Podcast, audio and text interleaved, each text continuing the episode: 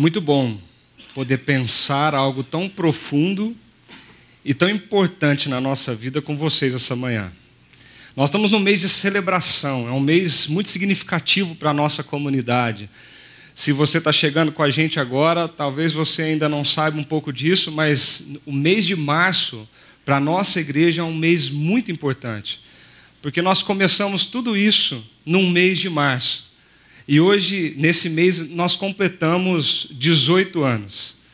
Eu, assim como eu, tenho certeza que quando você completou 18 anos, ou se você ainda vai completar 18 anos, é, você percebe que a nossa vida sofre uma grande transformação, uma grande virada. Talvez na minha época essa, essa coisa era mais ainda intensa, na sua talvez um pouco mais. Hoje as coisas têm se tornado um pouco voláteis. Mas quando nós completamos, completamos 18 anos, nós fazemos várias coisas que nós não poder, podíamos fazer antes. Por exemplo, nós temos, como adolescente, aquele sonho de tirar a habilitação. E parece que aquela carteirinha mágica vai dar para a gente asas para voar pelo mundo, né?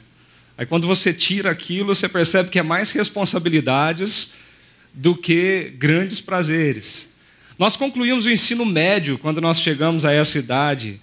E daí nós pensamos: uau, agora eu paro de ir na escola, e a gente se engana que a vida está só começando, começa a luta e a batalha para aquela decisão importante: qual universidade eu vou fazer, qual a minha carreira, para onde eu vou, o que, que eu vou fazer da minha vida. Parece que as responsabilidades vão caindo nos nossos ombros. Nós nos tornamos responsáveis legalmente pelos nossos atos. Agora somos nós mesmos que respondemos diante da justiça aquilo que nós somos, aquilo que nós fazemos. Nós obtemos obrigações, direitos civis, nós passamos a agregar na nossa vida algumas coisas que nós olhávamos e falávamos assim: eu quero, eu quero isso, eu quero isso, mas quando chega, parece que tem um senso de responsabilidade, um peso no, nos nossos ombros. Nós somos, pelo menos, instigados aos 18 anos a olhar para a vida com uma nova ótica, uma nova perspectiva. Não mais daquela maneira passiva, dogmática, crítica, nós simplesmente chegamos em casa, vivemos a nossa rotina de estudante, mas agora nós somos chamados à responsabilidade, nós somos chamados a crescer, nós somos chamados a mudar a mente. Não é assim? Quando nós passamos essa virada na vida, nós chegamos aos 18 anos, parece que alguma coisa tem que chacoalhar a nossa estrutura para a gente falar: acorda você está deixando de ser um menino, um adolescente, agora você está começando a, a, a caminhada nessa fase adulta. E você precisa, diante disso, ter muita consciência da responsabilidade que vem sobre você. Existem deveres. Eu sei que existem privilégios. Mas existem muitos deveres e muitas responsabilidades. E esse mês é um mês de celebração. Nossa comunidade chega aos 18 anos. Nós não somos mais uma igreja novinha. Nós já temos algum tempo de caminhada. Esse tempo é um tempo de olharmos para trás com gratidão, de vermos tudo que aconteceu na nossa história, quantas pessoas foram transformadas à luz do Evangelho.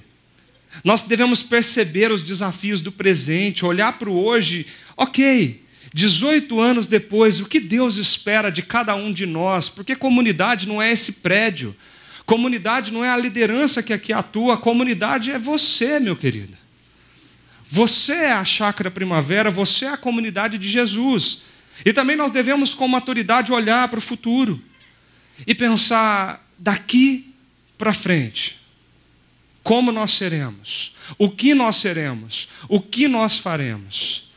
O objetivo dessa série é trazer a nossa mente ao nosso coração, que não com 18 anos e a partir de então, nós estamos num tempo de abraçar a maturidade, um tempo de acolher essa fase da nossa comunidade e agora daqui para frente começar a olhar para essa missão de uma forma e uma perspectiva com responsabilidade e compromisso. Paulo faz esse convite na Bíblia também, num texto escrito para uma igreja em Éfeso.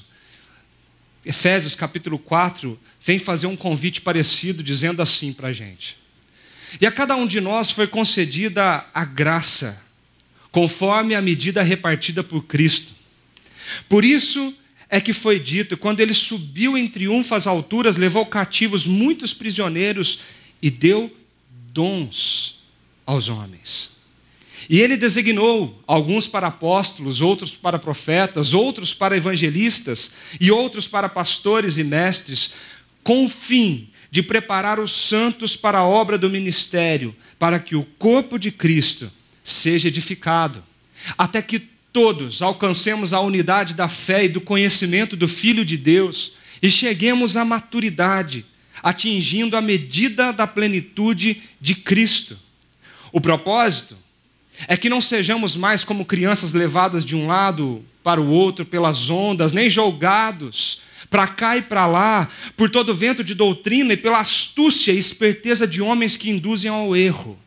Antes, seguindo a verdade em amor, cresçamos em tudo naquele que é o cabeça, Cristo. Dele, todo o corpo, ajustado e unido pelo auxílio de todas as juntas, cresce e edifica-se a si mesmo em amor, na medida em que cada parte realiza a sua função. Nós somos uma comunidade de 18 anos e nós crescemos. Nós não somos mais uma igreja de 40 pessoas, de 10 pessoas, de 5 pessoas reunidas sonhando com o futuro. Hoje nós somos muitas pessoas uma comunidade tão grande que nós nos dividimos em campos para que nós possamos experimentar o melhor de uma igreja grande e o melhor de uma igreja pequena. Por isso nós temos quatro campos espalhados pela cidade.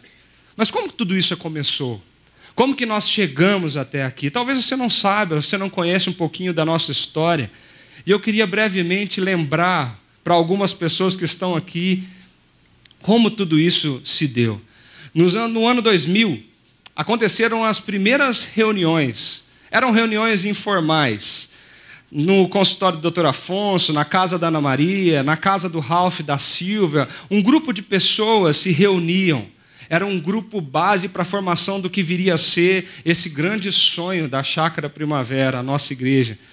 Em 2001, o pontapé inicial foi dado exatamente no dia 4 de março de 2001, no Buffet Metropolitan, lá no bairro Chácara Primavera, onde foi feito o primeiro culto público. A primeira vez que essa comunidade se reuniu publicamente para dizer: daqui para frente nós estamos começando e iniciando esse projeto diante dessa missão que Deus nos deu.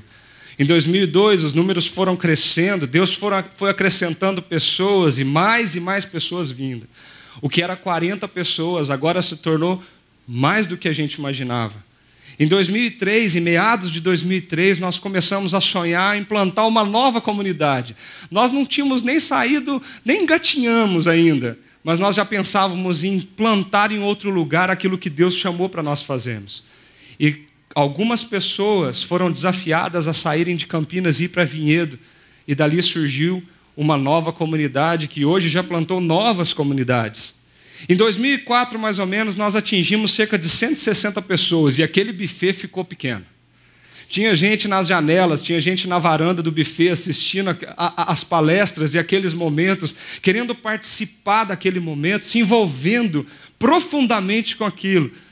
O espaço ficou pequeno e nós precisávamos agora começar a procurar um outro lugar. E foi em meados de 2005 que esse lugar surgiu nós conhecemos essa casa, esse prédio, que era para ser uma academia e de repente se tornou a casa que nos abriga. 2006, um, um, culto só, um encontro só, à noite já não comportava mais a quantidade de pessoas. E nós precisávamos agora começar um segundo momento, às 10 horas da manhã.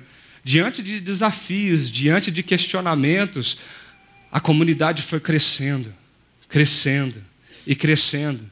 2007, uma pessoa teve uma ideia de pegar uma câmera caseira e subir aqui em cima e filmar a palestra que estava sendo feita aqui para distribuir para seus amigos. Não é que surgiu uma boa ideia?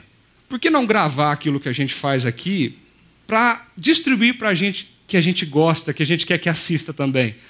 E daí começou a ideia das transmissões via internet nós conseguimos a estrutura, nós conseguimos o know-how e agora nós transmitimos tudo que a gente faz aqui pela internet. 2008 começou o sonho da igreja, começar a se multiplicar e se tornar uma igreja multilocal. Em 2009, um novo sonho. Nós precisamos ter uma, um pedacinho da nossa comunidade lá em Barão Geraldo. E foi procurar, fomos procurar lugar. Alguns movimentos de fazer reuniões aos sábados à tarde foram feitos nos auditórios da Unicamp, foram feitos em restaurantes ali de Barão Geraldo, até que nós achamos o Careca Sport Center. E ali nós começamos a fazer uma reunião nos sábados à tarde. Pessoas vão chegando, as pessoas num auditório de 200 pessoas vão se somando aquilo que nós já estávamos aqui. E de repente, desafios são lançados. Começa a nascer mais um sonho. Por que não? Um culto, uma reunião à noite, no Cambuí. E de repente nós achamos o trip e nós fomos para o hotel. E ali se estabeleceu Chácara Cambuí por, por meados de 2013, de maio de 2013. 2015, mais um sonho. Nós olhamos para o Cambuí e olhamos para mais um hotel ali onde poderia sediar um novo campo da nossa comunidade. Em 2015 surge no Hotel Vitória, Chácara Norte-Sul. E nós vamos crescendo, pessoas vão chegando, pessoas vão se somando. O que eram 40 pessoas, hoje são cerca de 1.200 pessoas frequentando os nossos encontros de final de semana, sem contar as 1.500, 1.600 que estão conosco dizendo: Eu sou membro dessa comunidade. Em 2018, nós tivemos a reforma do espaço de Barão Geraldo, o projeto da cafeteria, a reforma aqui no espaço das nossas crianças. E 2019, estamos nós aqui, eu e você, contando o que Deus fez e o que Deus ainda tem por fazer na nossa vida e na vida dessa comunidade. Mas o desafio de crescimento, a maturidade, ele continua ele não para, nós crescemos, mas para que a chácara continue crescendo, para que a nossa comunidade continue crescendo e amadurecendo, nós temos um grande desafio pela frente. E esse desafio não envolve a liderança dessa igreja. Esse desafio envolve cada um de nós que somos parte dessa comunidade. Para que a nossa comunidade cresça, nós precisamos crescer. Nós precisamos amadurecer. Porque quando os seus membros crescem e amadurecem, a comunidade cresce. E como fazer isso? Diante de uma história tão linda, mas diante de um contexto tão difícil. Porque eu não sei se você já parou para pensar, nós temos vivido nada mais, nada menos do que uma grande síndrome nos nossos dias. A síndrome de Peter Pan. Já ouviu falar dela? É a infantilização da vida adulta. As pessoas antes almejavam os 18 anos, porque queriam chegar aos 18, assumir suas responsabilidades e realmente levar a sua vida a partir de então. Mas hoje, as pessoas chegam aos 18, passam dos 18, chegam aos 30, passam dos 30 e de repente estão quase chegando aos 40, mas ainda estão indefinidos naquilo que são, naquilo que querem ser. Quantas pessoas hoje no Brasil, são inúmeras as pessoas hoje no Brasil, que acima de 35 anos, que ainda moram com seus pais, que ainda não se casaram, ainda não se resolveram profissionalmente, ainda não atingiram isso que a gente espera da fase adulta da vida. Hoje nós enfrentamos esse contexto. É uma crise de crescimento emocional e espiritual na fase adulta. E o que faz as pessoas se tornarem infantilizadas. O Peter Pan é o garoto que não crescia. É, é um, é um personagem muito antigo, mas a frase dele é uma frase muito forte. Ele dizia assim: Eu só quero ser um garotinho e me divertir. Você já ouviu alguém falando isso para você? Às vezes é assustadora a quantidade de pessoas hoje que têm se vestido de Peter Pan por fora. Porque as pessoas chegam, não, não, não, mas é só, eu só quero me divertir, eu só, eu só quero ser feliz. É, a gente viu isso nesse carnaval passando aí. A, a gente vê isso no nosso dia a dia. Parece que o Peter Pan ele representa essa fixação pela juventude. Eu sou adulto, mas por dentro eu sou uma criança. Eu sou adulto, mas por dentro eu sou um adolescente. E parece que isso é bonito. Porque o adultescente é, é aquele que, que tem porte de adulto, mas ele não consegue assumir as suas responsabilidades, ele, não, ele decide não crescer. Ele decide se encarnar essa pessoa divertida, mas que é difícil de lidar. É, é difícil de lidar com eles. Peter Pan era assim, para ele, a vida dele se resumia em tocar sua falta para as fadinhas e lutar contra o Capitão Gancha. E ele achava aquilo uma aventura. Mas ele não queria crescer. Esse é um grande problema social do mundo moderno. A extrema imaturidade emocional na vida adulta. Essas pessoas são consideradas adultos pela idade, mas ainda se comportam como crianças. Sentem uma grande, uma grande necessidade de chamar atenção a qualquer custo. Eu não sei se você já conviveu com alguém assim. É, ela não é aquela pessoa que se preocupa com o outro, mas é, deixa eu me colocar em primeiro lugar. Então se tornam pessoas egoístas, mimadas, insatisfeitas, porque tem que ser tudo do seu jeito. E, e assim, não quer esforço para conseguir. Para que se esforçar? Se as coisas podem cair no meu colo. Para quê? Para que, que eu tenho que sair? Para que, que eu tenho que casar? Para que, que eu tenho que tocar a minha vida, ter a minha empresa? Não, não, eu tenho tudo que eu quero, tá bom assim. Eu posso jogar videogame a tarde inteira, olha que benção. Eles, eles consideram o compromisso como um obstáculo para a liberdade que eles têm. Essas pessoas elas não se responsabilizam pelos seus próprios atos. Vivem se escondendo, cheias de desculpa. Mas no fundo, gente, são inseguros. Uma baixa autoestima. E algumas pesquisas revelam que isso tem sido muito danoso para a nossa geração. Muito danoso para a nossa geração. A infantilização da vida adulta, ela não interfere somente no âmbito social, mas até no âmbito espiritual. Nós temos muitos adultescentes que se acham adultos pela idade, mas por dentro possuem essas características. São insatisfeitos, egoístas, não assumem responsabilidades, não assumem compromisso. É possível abraçar uma espiritualidade infantil, mesmo com anos de experiência, mesmo que você tenha uma longa caminhada com Deus, talvez você ainda é uma criança no que tange aquilo que você leva à sua vida espiritual. Mas Deus quer uma coisa. Deus quer que a gente cresça. E chegando aos 18 anos é um desafio lançado à nossa comunidade. Esse versículo 15 diz o seguinte: Antes, seguindo a verdade em amor, cresçamos em tudo naquele que é o cabeça, Cristo.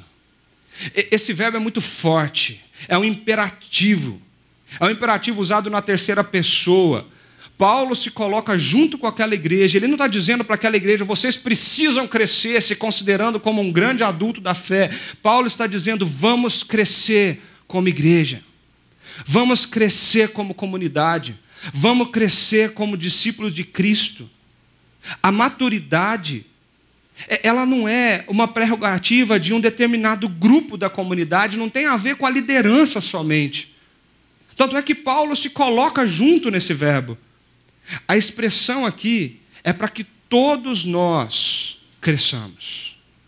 Quem está completando 18 anos? A nossa comunidade. Quem é a nossa comunidade? Você.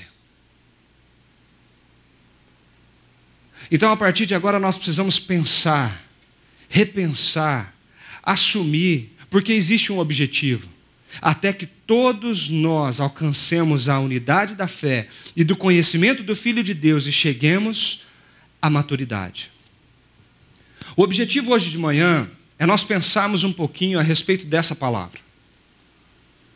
Se os 18 anos traz para nós, como pessoa, como indivíduo, esse desafio à maturidade, nós pensarmos e sermos na vida diferente daquilo que nós sempre fomos, daquilo que ainda nós estamos nos tornando, um novo desafio com direitos e privilégios, mas também deveres e responsabilidades na nossa frente. Como comunidade, nós precisamos fazer uma pergunta nessa celebração do mês de março. O, o que é essa maturidade na nossa comunidade? O, o que gera essa maturidade? Se o nosso alvo é ser como Jesus, qual é a matemática desse crescimento? E a primeira conta de adição que eu queria colocar aqui para a gente pensar um pouquinho nessa matemática do crescimento à maturidade é que engajamento mais serviço gera maturidade. A maturidade é o resultado de pessoas que entendem que precisam se engajar, se comprometer e se entregar ao serviço. É interessante isso, porque a, maturidade espiritual ela não é obra pessoal, ela não é obra somente minha, é uma obra nossa. A maturidade dessa comunidade ela está estritamente ligada àquilo que nós somos como comunidade. Nós, nós crescemos através da vida comunitária. Nós crescemos enquanto nós estamos juntos. Nós crescemos enquanto nós caminhamos juntos. Maturidade e individualismo são coisas que se excluem. Como que nós crescemos na vida? À medida que nós vivemos com outras pessoas, aprendemos, e aquilo edifica o nosso coração, edifica a nossa mente e nos torna pessoas melhores. É por isso que ao longo dos anos a nossa comunidade tem um objetivo muito ímpar: engajar pessoas, mobilizar pessoas, incentivar pessoas a entender o que diz esse versículo. Que a comunidade cresce e edifica-se a si mesma em amor na medida em que cada parte realiza a sua função. Nós somos um corpo, a metáfora bíblica, bíblica, diz. Nós somos chamados de corpo porque nós temos muitas partes. Mas o corpo só é corpo quando todas essas partes trabalham juntas. O nosso objetivo aqui é que a gente entenda que, na medida que cada um de nós realizamos a nossa função nesse corpo, nessa comunidade, nós crescemos, nós nos desenvolvemos, nós abraçamos a maturidade dos 18 anos. E abraçar essa maturidade tem a ver diretamente com a nossa disposição em servir uns aos outros. A nossa disposição de se dar, de se doar. Na primeira, na, no início do capítulo, Paulo diz que Deus concedeu dons aos homens. Eu, eu não sei o que você, você gosta e faz bem. Eu acredito que nós temos dons diferentes. Nós temos múltiplos talentos nesse auditório aqui e nas pessoas que estão nos acompanhando pela internet. Pessoas que sabem bem lidar com números, pessoas que detestam números. Pessoas que sabem bem lidar é, com, com uma boa conversa, com um bom papo. Aquela pessoa que gosta de ouvir, que gosta de dar atenção, que tem empatia. Mas tem algumas pessoas que são reservadas, pessoas são mais fechadas. Tem pessoas que tocam música. Tem pessoas que se sentarem aqui. Hum. Mas tem pessoas que gostam de falar, de ensinar. Tem outros que gostam de aprender, de ouvir. Nós temos talentos variados e dons diversos. Você já se perguntou qual é o seu? E o que Deus te chamou para fazer nessa história de 18 anos da comunidade? Você já parou para pensar que talvez um pequeno investimento que você faz na vida de alguém pode transformar e causar um grande impacto, não só na vida daquela pessoa, mas como no todo o reino de Deus aqui na terra? O que nós temos feito? Nós precisamos entender que maturidade gera engajamento. Maturidade nos chama ao compromisso. Maturidade nos leva ao serviço. Nós crescemos à medida que cada parte realiza a sua função.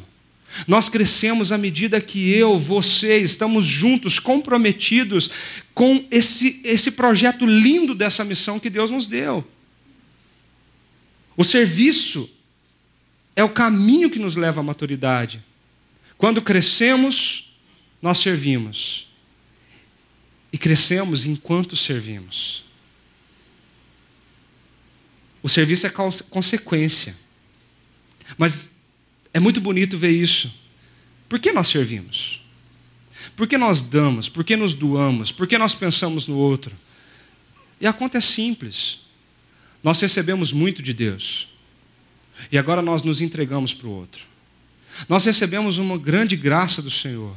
E nós distribuímos graça para o outro, através do nosso abraço, do nosso sorriso, daquilo que nós podemos fazer, daquilo que nós podemos ajudar. O crescimento é visto na capacidade de distribuir o que Deus nos concedeu. O que Deus te concedeu? O que Deus te deu? E que Ele deseja que você distribua. Eu não sei se você conhece a região, mas aí está uma foto da geografia do que representa o Mar Morto e o Mar da Galileia. Esses dois locais são divididos por um rio, mas existe uma diferença gritante entre um mar e outro. O, o Mar da Galileia ele tem vida. O mar da Galileia possui peixes. Se você lê os evangelhos, você vai ver que era nele a base da subsistência de muitos daqueles pescadores na época de Jesus. O mar da Galileia até hoje, ele é potencialmente cheio de vida. Mas e o mar morto? O mar morto não tem vida, a não ser a dos turistas que vão lá. Porque ele é extremamente salgado. E alguma coisa aconteceu na diferença da geografia desses dois ambientes para que um tivesse muita vida e o outro não tivesse nada de vida dentro dele. Uma diferença básica, e que a gente use isso como uma metáfora para a gente aprender na nossa vida, é que o mar da Galileia, ele possui vida, ele é um lago cheio de vida, porque ele absorve água e ele distribui água. Existe um fluxo de água que chega até ele, um fluxo de água que sai dele. E isso traz vida. O Mar Morto não. O, o Mar Morto ele não tem escoamento, o lago está estagnado. E para isso ele não distribui, ele não recebe e ele não gera vida. Na nossa vida, o que nós somos? O Mar Morto? ou o mar da Galileia?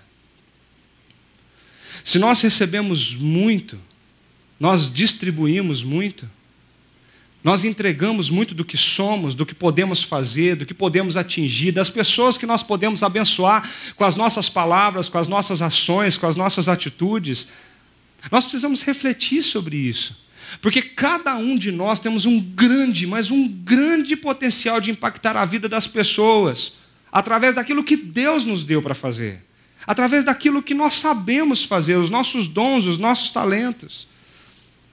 Certa vez, é, alguns anos atrás, eu me deparei com uma foto de uma ponte em Honduras. Eu não sei se você conhece essa ponte. É a ponte do rio Choluteca.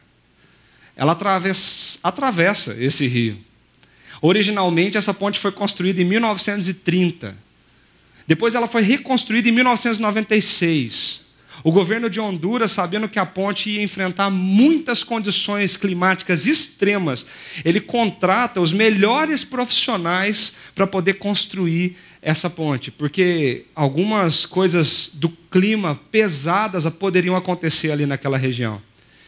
Em 1998, Honduras foi atingida por um furacão, o furacão Mitch. Foi uma tempestade de, de categoria 5, devastou o Caribe. Honduras foi destruída. As estradas foram destruídas, houve danos em edifícios, casas. A, a cidade viveu um ca, caos. No entanto, a ponte permaneceu firme e sobreviveu a tudo isso que aconteceu. Mas a tempestade fez uma coisa. Como a tempestade foi muito forte, um rio se moveu no seu caminho para um percurso novo. E de repente ele se desloca, ele abre, ele, ele esculpe um novo canal. E a ponte agora, altamente tecnológica, ela se tornou inútil. Agora, existe a ponte e existe o rio. E a ponte agora não tem função diante daquilo que foi altamente demandado na construção desse projeto arquitetônico. Sabe o que me lembra isso?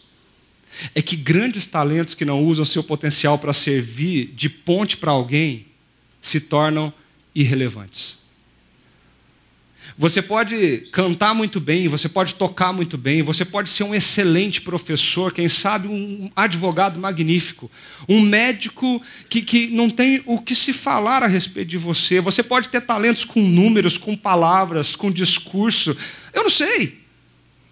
Mas eu sei que se Deus te deu tudo isso e investiu tempo, grande tempo, para que você se tornasse quem você é nos seus talentos e nos seus dons, à medida que você não torna-se essa ponte para o outro, você se torna irrelevante.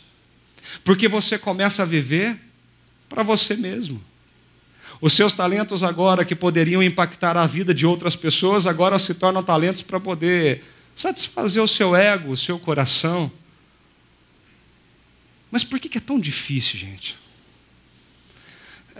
Por que é difícil nós levantarmos da cadeira, levantarmos do nosso sofá confortável, parar de pouquinho de jogar o nosso videogame e, e, e, dar um passo à maturidade, à vida adulta, nos comprometendo diante de uma realidade que nós sabemos que ela é real. Tem tanta gente que chega para mim e fala assim: Leandro, escuta, eu, eu não sei qual é meu dom, eu não sei qual é meu talento. Eu, aí eu não tenho nada para poder servir a comunidade. Eu não, literalmente, tem algumas pessoas que falam assim: eu não sirvo para nada. Meu querido, você não tem ideia da arquitetura que Deus fez para criar você. E você foi colocado de um jeito que resistisse a grandes tempestades e grandes terremotos, grandes furacões. Você não só serve para muita coisa, como você foi criado para servir a Deus e servir ao próximo. Sabe por que é difícil? Porque isso parece que é contrário à nossa inclinação natural. Nós queremos viver para nós mesmos, nós queremos viver para as nossas vontades, os nossos desejos, viver para o outro é loucura. Nós estamos mal dando conta da nossa vida, imagina dar conta da vida do outro. Imagina ter que preocupar com a outra pessoa. Eu não estou dando conta dos meus problemas. Mas é aí que está a questão. Talvez você não está dando conta da tua vida porque você só está olhando para ela. Se você parasse um pouquinho de olhar para a tua vida de olhar para o curso do teu rio e começasse a olhar para a realidade das outras pessoas e tentar fazer movimentos para chegar até ela, a sua vida tomaria uma outra proporção e seria vista de uma outra perspectiva. No final do ano passado, eu tive na Amazônia com um grupo de pessoas aqui da comunidade, um grupo da Kenston. Eu nunca tinha ido naquela região. E de repente nós ficamos cinco dias naquele barco, um barco hospital, no meio do rio, sem telefone, sem internet, sem tecnologia que nós estamos habituados no nosso dia a dia. E de repente nós descíamos aquele barco, alguns lugares ele chegava à margem, outros não, a gente tinha que pegar um bote, chegar naquele lugar, subir um morro gigantesco para chegar numa comunidade. E quando nós chegávamos na comunidade, nós nos deparávamos com uma realidade de vida tão diferente daquilo que nós estamos habituados aqui. Aquilo me ensinou tanto, porque eu comecei a ver que a minha, a minha realidade de vida às vezes fica tão presa em si mesmo, que nós esquecemos de olhar para as outras múltiplas realidades de vida que existem aí fora. Eu me lembro de entrar na casa de um senhor numa comunidade. E quando eu entrei naquela casa, uma casa muito simples, um cômodo só, ele ele estava lendo a sua Bíblia. E eu disse para ele assim: Nós viemos aqui, eu, eu queria fazer uma oração com o Senhor. Eu posso fazer uma oração com o Senhor? Eu vi o sorriso daquele homem abrindo, de orelha a orelha.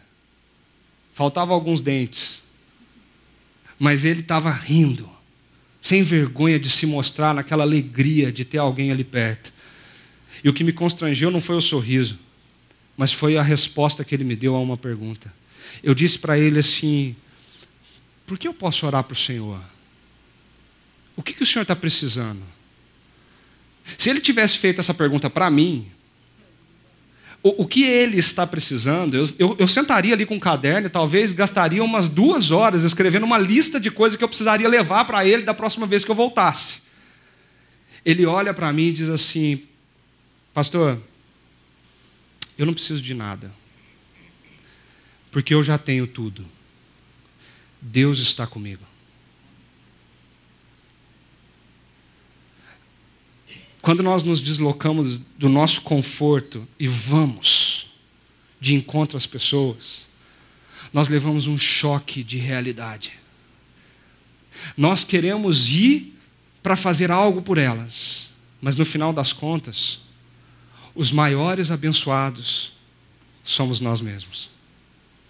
Somos nós que crescemos, Somos nós que mudamos a nossa perspectiva infantil, egoísta, imatura de encarar a vida somente olhando para aquilo que nós somos. Somos nós que somos edificados. E não precisa ir para a Amazônia para viver isso. Você pode olhar para o lado, para a pessoa que você está sentada. E essa pessoa com certeza tem muito, mas muito para te ensinar e para fazer o seu coração ser edificado em Cristo, porque Quanto mais nos aproximamos das pessoas, mais realidades de vidas nós nos aproximamos e mais nós crescemos. Sabe o que nós precisamos aprender aqui? É que nós precisamos servir a nossa comunidade, a comunidade de Cristo espalhada por esse mundo, antes de querer ser servido por ela. Um grande traço da maturidade é o valor que essa comunidade dá no serviço. O que eu posso fazer? Se eu cheguei aos 18 anos, chega de receber, agora está na hora de eu fazer. O, o, que eu posso fazer? O que eu posso abençoar? Quem eu posso alcançar com isso que eu sei fazer? Esse foi um grande exemplo do próprio Jesus, o nosso mestre. Ele diz assim: Pois nem mesmo o filho do homem veio para ser servido, mas para servir e dar a sua vida em resgate por muitos. Jesus disse: Eu não vim aqui para que vocês me sirvam, eu vim aqui para servir vocês. Eu vim aqui para me dar por vocês. Eu vim aqui para me entregar por vocês. Nós precisamos aprender que crescimento, maturidade tem a ver com serviço, sim, tem a ver com esse amor abnegado, tem a ver com você ir em direção a alguém. O imaturo diz assim: Eu estou procurando uma igreja que atenda às minhas necessidades e me abençoa. Me abençoe. Talvez você já ouviu essa frase. O imaturo talvez ele fica, eu preciso de um lugar que eu me sinta abençoado, que atenda às minhas necessidades. Mas quando você atinge a maturidade, essa frase muda. Porque você diz assim: eu estou procurando um lugar para servir e ser uma bênção para o outro. Eu quero abençoar. O imaturo diz: quem vai suprir as minhas necessidades? Mas aquele que atingiu a maturidade diz de quem eu vou suprir as necessidades no contexto no qual eu estou vivendo. Quem são as pessoas que você tem alcançado na segunda, na terça, na quarta, na quinta, na sexta e no sábado? Quem são as pessoas que você olha para elas e diz assim: eu quero servi-las? Eu quero supri-las. Se o nosso alvo é ser como Jesus, caminhamos para a maturidade à medida que paramos para viver para nós mesmos, renunciamos a nós mesmos e nos damos para o outro. Esse é um princípio muito importante e muito valorizado e celebrado pela nossa comunidade. Nós realizamos um censo recentemente aqui na nossa comunidade. E nós vemos os números desse censo com muita gratidão no nosso coração. Porque quando nós olhamos os, os números das pessoas na coluna cinza, que são pessoas que são ah, os participantes de cada campo da nossa comunidade, quando nós olhamos a coluna verde, nós vemos que nós estamos praticamente acima dos 40% de toda a comunidade servindo em algum ministério, servindo a pessoas, se entregando no serviço. E algumas dessas pessoas ainda servem em mais de um lugar. Tanto é que existem 620 posições de serviços apontadas no censo. Sabe o que isso quer dizer? Porque esse número não fecha em 620. Quer dizer que tem gente que serve mais de uma coisa, porque quer servir, quer se doar, nós temos espaço para isso. Nós temos aqui toda manhã cerca de 100, 100, 130, 140 crianças, às vezes, ali no espaço Kids. À noite nós temos espaço Kids, crianças que precisam conhecer de Jesus, que precisam conhecer do Evangelho, precisam ser cuidadas por nós. Você já pensou em cuidar de uma criança para Jesus?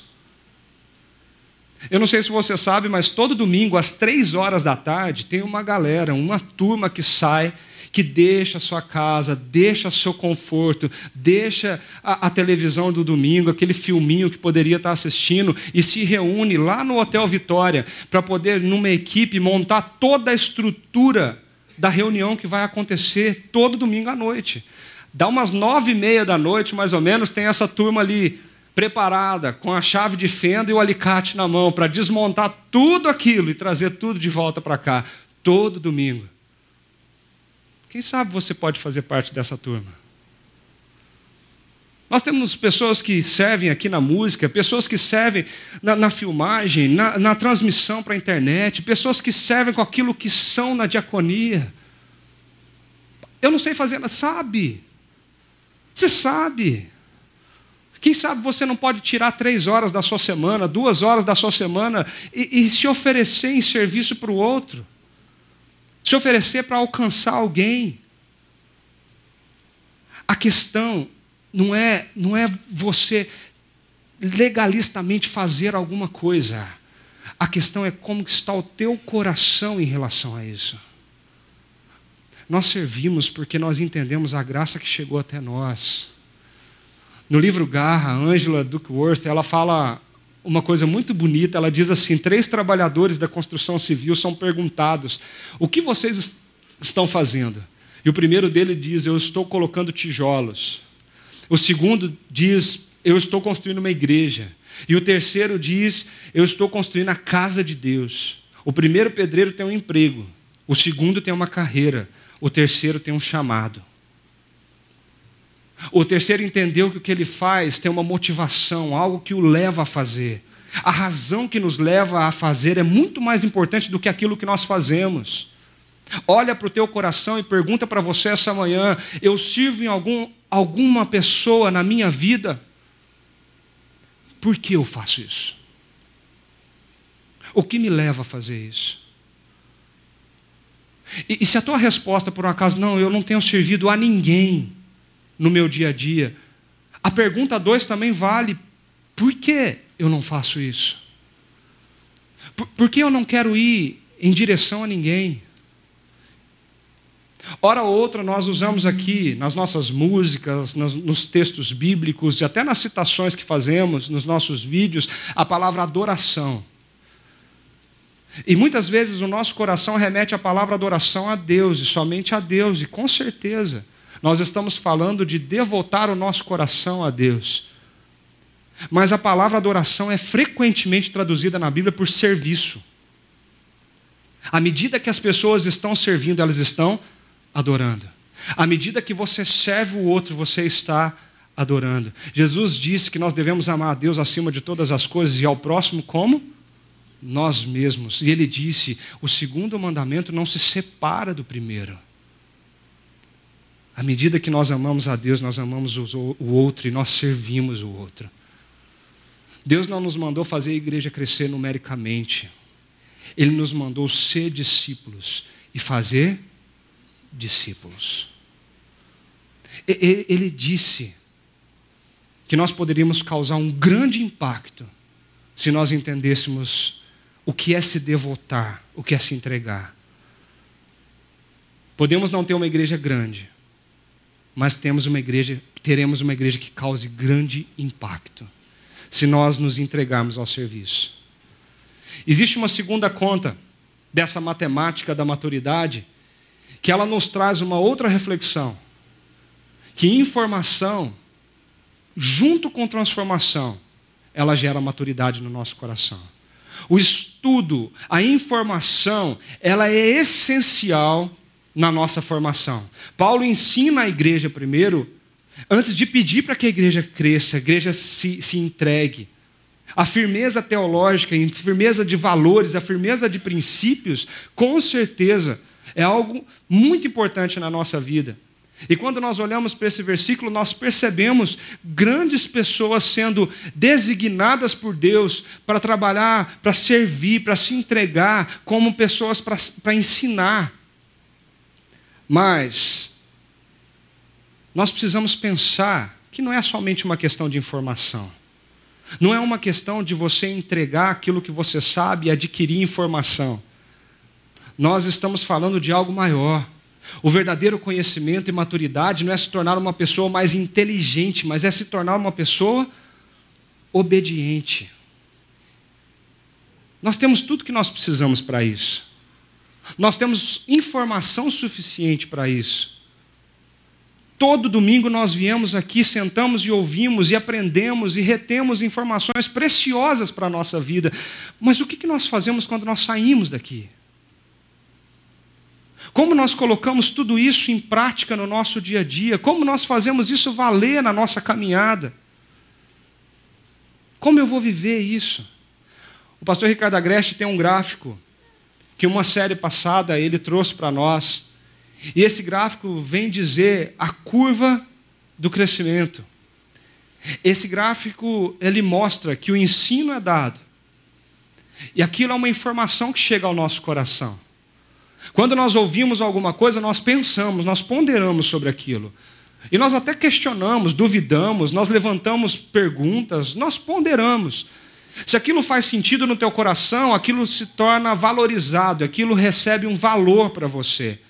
Mas existe um grande gap entre esse valor e a incorporação de uma transformação real, que é a construção de hábitos é quando você prioriza isso, incorpora isso na sua vida e você começa a praticar.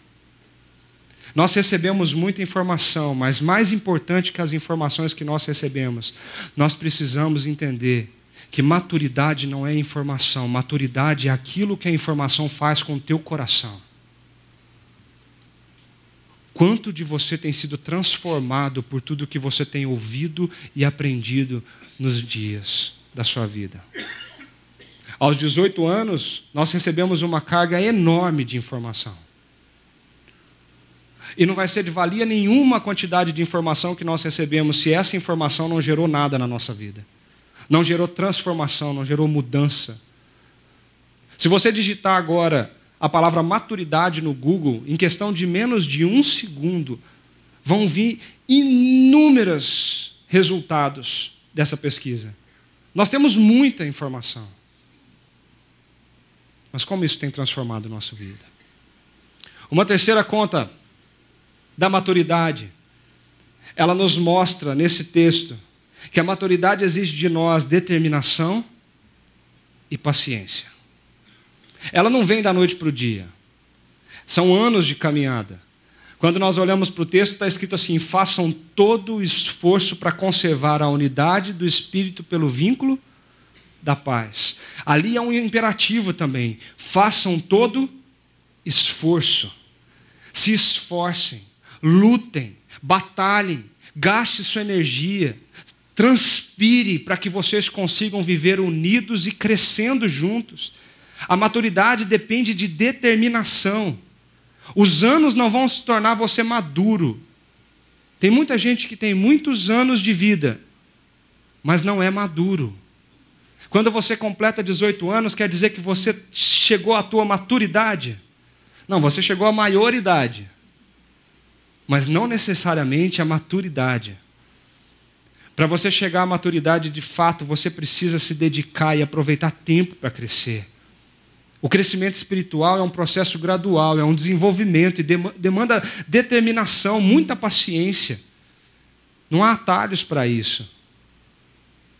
Esse livro recém-lançado de Passion Generation, ele fala sobre os milênios, sobre essa geração, a minha geração, a geração que está aí é, tentando ganhar e conquistar o mundo. E ele fala uma tese: que nós vivemos uma geração que vive pela paixão é uma geração que realiza apenas o que tem vontade. Se existe uma motivação, uma mobilização no coração, se existe vontade de fazer, essa geração vai. Mas sabe uma coisa que nós precisamos aprender? É que maturidade envolve fazer o que precisa ser feito e não apenas o que se deseja fazer. Você é maduro quando você entende que os seus compromissos eles estão acima dos seus desejos. Os seus compromissos e suas responsabilidades, elas são maiores do que as tuas vontades. E é bonito perceber que o entusiasmo faz você sair de algum lugar. A determinação faz você chegar em algum, algum lugar. A motivação, motivação faz você começar. Mas somente os hábitos fazem você continuar. E o que, que nós estamos querendo dizer com isso? Que a maturidade é quando você vive sua vida por seus compromissos, não por seus sentimentos, vontades e paixões.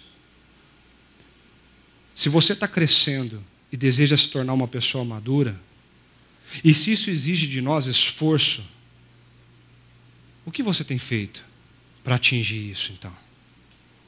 Nós temos várias ferramentas para isso aqui na nossa comunidade. Eu não sei se você já se atentou. A jornada, por exemplo, é um livro que você pode usar dia após dia para que você cresça em maturidade.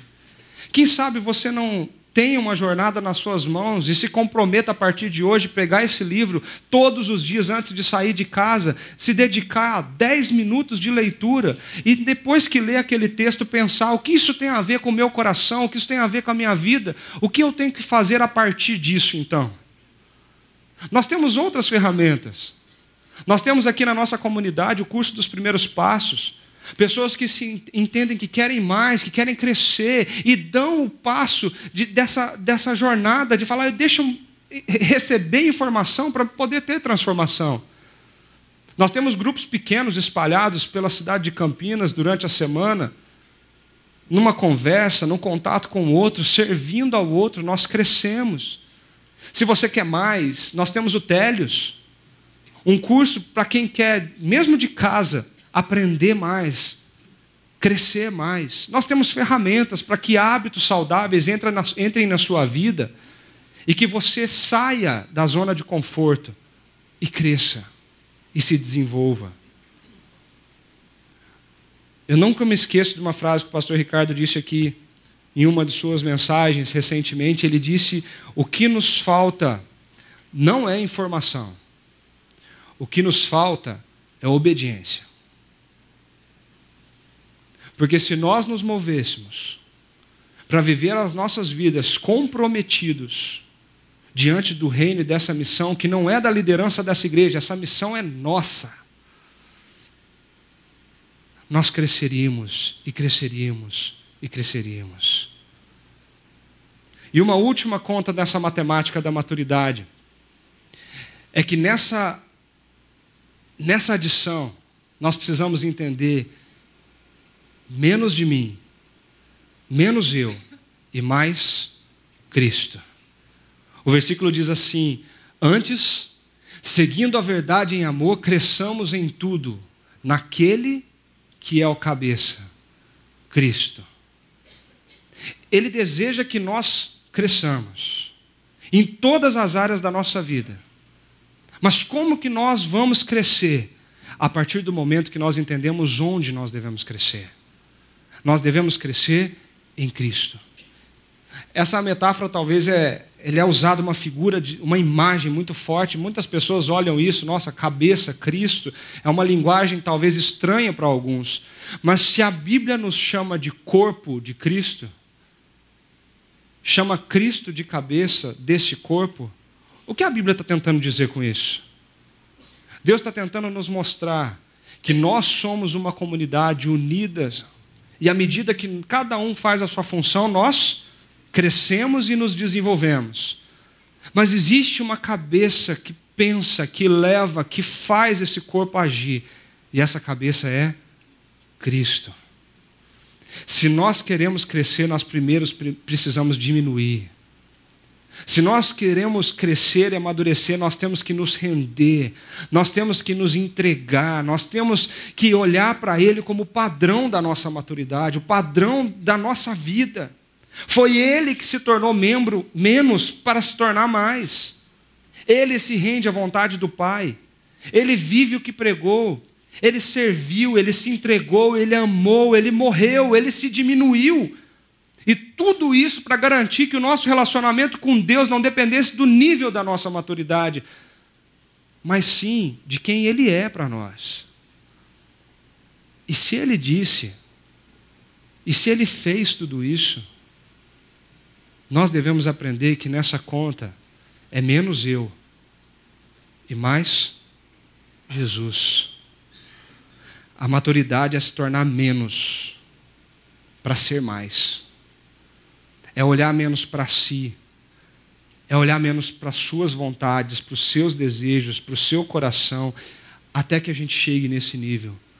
Atingir a medida da plenitude de Cristo.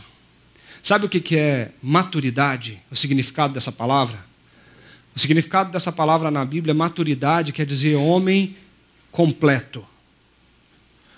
O homem pleno. O homem totalmente cheio. O homem que passou por níveis e níveis de aprendizado e hoje ele é pleno naquilo que ele é. Ele sabe quem ele é, ele sabe quem Deus é e ele sabe para onde está indo. A nossa comunidade faz 18 anos e nós lutamos hoje e olhamos aqui para frente por essa maturidade. Sermos plenos naquilo que nós somos, sermos completos naquilo que nós somos. Mas para que essa comunidade atinja a maturidade, nós precisamos crescer. Nós precisamos diminuir. Nós precisamos servir, nós precisamos nos comprometer, nós precisamos entender que esse corpo só é corpo à medida que você se rende a Jesus. Então, se é tempo de abraçar a maturidade, nós precisamos entender que nós precisamos nos engajar, nós precisamos entender que precisamos ser transformados, nós devemos entender que isso demanda de nós muita paciência e determinação que é menos eu e mais de Jesus. E nós possamos ser essa comunidade plena, completa em Cristo Jesus.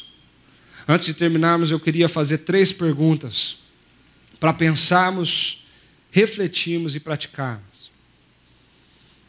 Eu queria convidar você a olhar para a tua vida e pensar em qual área da sua vida você precisa desse crescimento. Em qual daquelas contas talvez você precise investir mais tempo, se esforçar mais, se dedicar mais? Será que você precisa fazer movimentos em relação a alguém? Será que você precisa fazer que as informações que chegam no teu coração se transformem, transformem a tua vida e o teu coração? Qual área da tua vida precisa ser repensada? Um grande desafio. Como que nós podemos maximizar o impacto que nós temos na vida das pessoas? Pensa. Quem são as pessoas que convivem com você todos os dias? Existem pessoas mais próximas de nós do que você imagina. Talvez tenha alguém que te ajuda na limpeza da casa todos os dias, todos os dias ela está lá, uma vez por semana. Qual é o impacto que você tem causado na vida dessa pessoa? Talvez a sua sala de aula está cheia de alunos. E as suas atitudes podem fazer toda a diferença na vida daqueles alunos. Qual o impacto que você está exercendo nessas pessoas? Como? Como eu posso sair do meu lugar para fazer uma grande diferença na vida de alguém. Talvez você não tenha uma fazenda para fazer uma horta como o William Graça fez. Mas existem coisas bem pequenas que fazem toda a diferença na vida de uma, duas ou três pessoas e você pode fazer isso no seu dia a dia. E por fim, o que você precisa mais e o que você precisa menos na sua caminhada para a maturidade. Talvez você precisa mais de um tempo de oração diário. porque você tem se dedicado pouco a estar com Jesus em oração. Talvez você precisa mais de estabelecer uma rotina onde você entra em contato com a palavra, leia a Bíblia. Talvez você precisa mais de uma comunidade presente, de estar num grupo pequeno durante a semana. Você precisa mais estar aqui no domingo, se alimentar, se fortificar. O que, que você precisa mais? E o que, que você precisa menos? Talvez parar de pensar um pouquinho em si mesmo, de olhar somente os seus problemas, de esquecer e esquecer que existem pessoas também com problemas à sua volta. Talvez você precisa menos reclamar, menos questionar, menos dizer Deus não olha para mim, Deus não me dá um PlayStation 4, Deus furou a minha bola de futebol, Deus quebrou a minha raquete de tênis. E dizer, Senhor, obrigado por tudo que eu tenho e perguntar para Deus como eu posso abençoar pessoas com tudo que eu tenho. Uma mensagem simples, mas que possa fazer toda a diferença no nosso coração. Nós precisamos dar esse pontapé inicial de onde nós estamos para saber onde nós queremos chegar. E o nosso objetivo é Jesus. Feche seus olhos. Eu gostaria de convidar você a orar nesse instante.